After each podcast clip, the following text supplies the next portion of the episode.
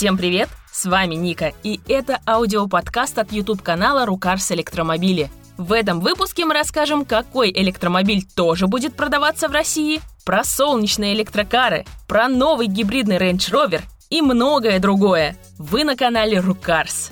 Поехали! Хорошая новость для тех, кто при слове «трешка» вспоминает не Теслу, а BMW. Баварский концерн пообещал привезти в Россию новый электрический седан i4, аналог той самой трешки от Теслы. К нам автомобиль попадет в топовой комплектации M50, с полным электроприводом, мощностью 544 лошадиные силы и довольно умеренным разгоном до сотни за 3,9 секунды. Батареи на 83,9 киловатт-часов вроде бы должно хватать на 510 километров пути. Автомобиль появится у нас не раньше лета. Цены пока никто не загадывает, но вряд ли он станет бюджетным. Из явных минусов совершенно консервативный дизайн, как бы намекающий на то, что перед нами грубая переделка из бензиновой машины. Как по нам, время грустить по ноздрям еще не наступило. А что там Тесла, спросите вы? У нее все хорошо. На этой неделе Тесла стала первой автомобильной компанией в истории, чья рыночная стоимость перевалила за 1 триллион долларов. Тесла давно стала самым дорогим автоконцерном в мире, но давайте просто сравним. Концерн Tesla сейчас стоит как 4 концерна Toyota, или как 15 концернов BMW, или как 20 компаний Honda, или как 50 корпораций Nissan. Без шуток. Причин много. Это и то, что Tesla Model 3 стала самым продаваемым автомобилем в Европе. Не электро, а вообще. И хорошие финансовые показатели, и существенный рост производства. А тут еще и старейшая прокатная контора Hertz, имеющая представительство в 150 странах мира, подсунула нам подарочек, разом заказав 100 тысяч трешек. Что же вы делаете, гады? Машины так не хватает. Несмотря на очень быстрый рост производства, спрос на электромобили Tesla растет еще быстрее. К сожалению, со времен Адама Смита законы рынка не изменились. Если спрос превышает предложение, происходит что? Правильно, цены растут. Вот и Tesla опять подняла стоимость базовых версий всех своих моделей. Трешку в США теперь не купишь дешевле 44 тысяч долларов, а Model X теперь обойдется минимум в 105 тысяч. В общем, цены на базовую трешку и Y выросли на 2000, на S и X на 5. С одной стороны, все мы ждем, что электромобили, наоборот, подешевеют. С другой, если бы Тесла не подняла цены, это сделали бы перекупщики. Если кто помнит, новые «Жигули» в СССР тоже стоили 7 тысяч рублей. Но кто дождался очереди, мог тут же на рынке продать машину за 20 тысяч. И брали. Но вернемся к конкурентам Теслы. В Китае под старой немецкой маркой Вельтмейстер представили седан М7. Его главным, хотя и сомнительным преимуществом над любой Теслой является наличие лидаров, причем сразу трех, чего ни у кого еще нет. Напомним, что лидары — это лазерные радары для автопилота, Тесла предпочитает обходиться вовсе без них, ориентируясь на обычные камеры. А на М7 именно лидары. Основной на крыше и еще по одному на передних крыльях, где у машины здорового дизайнера обычно размещены поворотники. Как все это едет, неизвестно, так как из технических характеристик пока называется лишь запас хода. Он превышает 700 традиционно оптимистичных китайских километров. Это не более 500 реальных. Продажи ожидаются уже в следующем году. В США Volkswagen устроил необычную рекламу своему кроссоверу ID4, предложив известному путешественнику Райнеру Цитлу покататься по штатам и проехать как можно больше. Итог. 57 566 километров за 97 дней – Нетрудно подсчитать, что это примерно 600 километров в день, в чем нет ничего удивительного. Конечно, на одном заряде проехать столько на ID4 надо постараться. Машина обычно проезжает километров 400 с небольшим. Но Цитлоу не скрывает, что заряжался 208 раз, то есть даже чаще, чем дважды в день. Так что выходит не рекорд, а легкая поездка, доказывающая, что заряжаться в США уже есть где.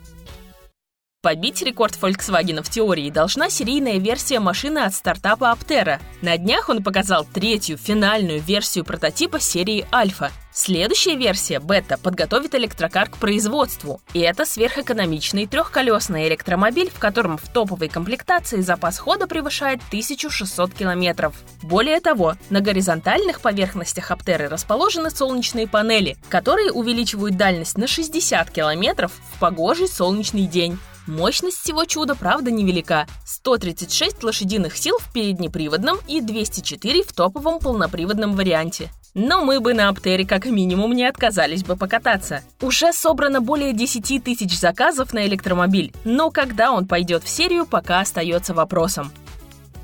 Если вас смущают скромные размеры Аптеры, то оцените электромобиль Stella Vita. Да, вы угадали, его придумали в Нидерландах. А точнее, это проект студентов из города Эйндховен, и он тоже использует энергию солнца. Отсюда и столь странные пропорции. В припаркованном положении площадь разложенных солнечных панелей достигает 17,5 квадратных метров. Какова эффективность студенческого транспорта, можно подсчитать вот как. От солнца тяговая батарея на 60 киловатт-часов заряжается 2 дня, то есть примерно 24 световых часа. А значит, с крыши машина получает примерно 2,5-3 киловатта. Для сравнения, примерно столько же вы получите от обычной 220-вольтовой электророзетки. Студенты, однако, доехали на своем творении до штаб-квартиры Рено в Париже, и там изобретением заинтересовались. Стелла Вита – это кемпер для путешествий. А для коротких поездок лучше выбрать такой вот маленький электрокар от испанского производителя электроскутеров Silence. Теперь у них есть и маленькая двухместная машинка, которая будет выпускаться в двух версиях. Базовый вариант развивает 8 лошадиных сил и разгоняется только до 45 км в час. Зато в Европе его может водить любой подросток без прав возрастом от 15 лет. Более взрослая версия уже на 19 лошадок разгоняется до 90 км в час и может проезжать на одном заряде 149 км. Фишка тут вот в чем. Батареи съемные, причем их, как чемодан на колесах, легко утащит и хрупкая девушка. Тащить надо на станцию смены батарей, так как машину будут продавать дешево, но аккумуляторы в комплект не входят. Их предлагают арендовать за разумные 20 евро в месяц и менять севшие на заряженные по необходимости. В Британии показали новый Range Rover. Да, он полностью новый, но у дизайнеров Porsche появились конкуренты за звание самых ленивых в мире – и да, он не полностью электрический, по крайней мере пока, но посмотрите на характеристики подзаряжаемого гибридного привода. Батарея на 31,8 кВт-часов 143 лошадиные силы электромотора. Это как если бы к бензиновому рейнджу добавили электропривод от старого Nissan Leaf.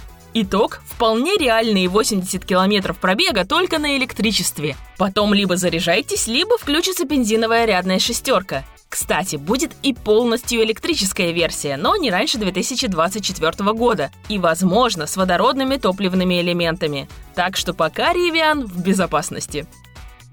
Что еще надо помнить о Range Rover, так это то, что выпускающая его компания принадлежит индийскому концерну Tata. Так вот, в самой Индии тоже пытаются научиться в электромобиле. Там появился стартап Вазирани Automotive, который представил свое видение электромобиля под названием Эконг. Это нечто настолько старомодное, что этим сильно подкупает. Посудите сами. В эпоху кроссоверов и вездесущего полного привода, особенно на электрокарах, индийцы предлагают легкий одноместный спидстер, в котором все 722 лошадиные силы приходятся на задние колеса. Словно эти парни и не в курсе, что Британской империи больше нет и мода изменилась. Разгон до сотни за 2,54 секунды, максималка 309 км в час, запас хода не раскрывается. Но уже в следующем году обещают построить 25 первых и последних экземпляров. Кстати, если вы интересуетесь приобретением электромобиля или зарядного устройства к нему, заходите в наш телеграм-канал, где мы размещаем информацию по электромобилям в наличии и отвечаем на ваши вопросы. И фишку недели – одноместный квадрокоптер Jetson One, который в следующем году ждет серийное производство, вы можете посмотреть на нашем YouTube-канале Рукарс Электромобили. А на этом все. Новый подкаст через неделю. Пока-пока.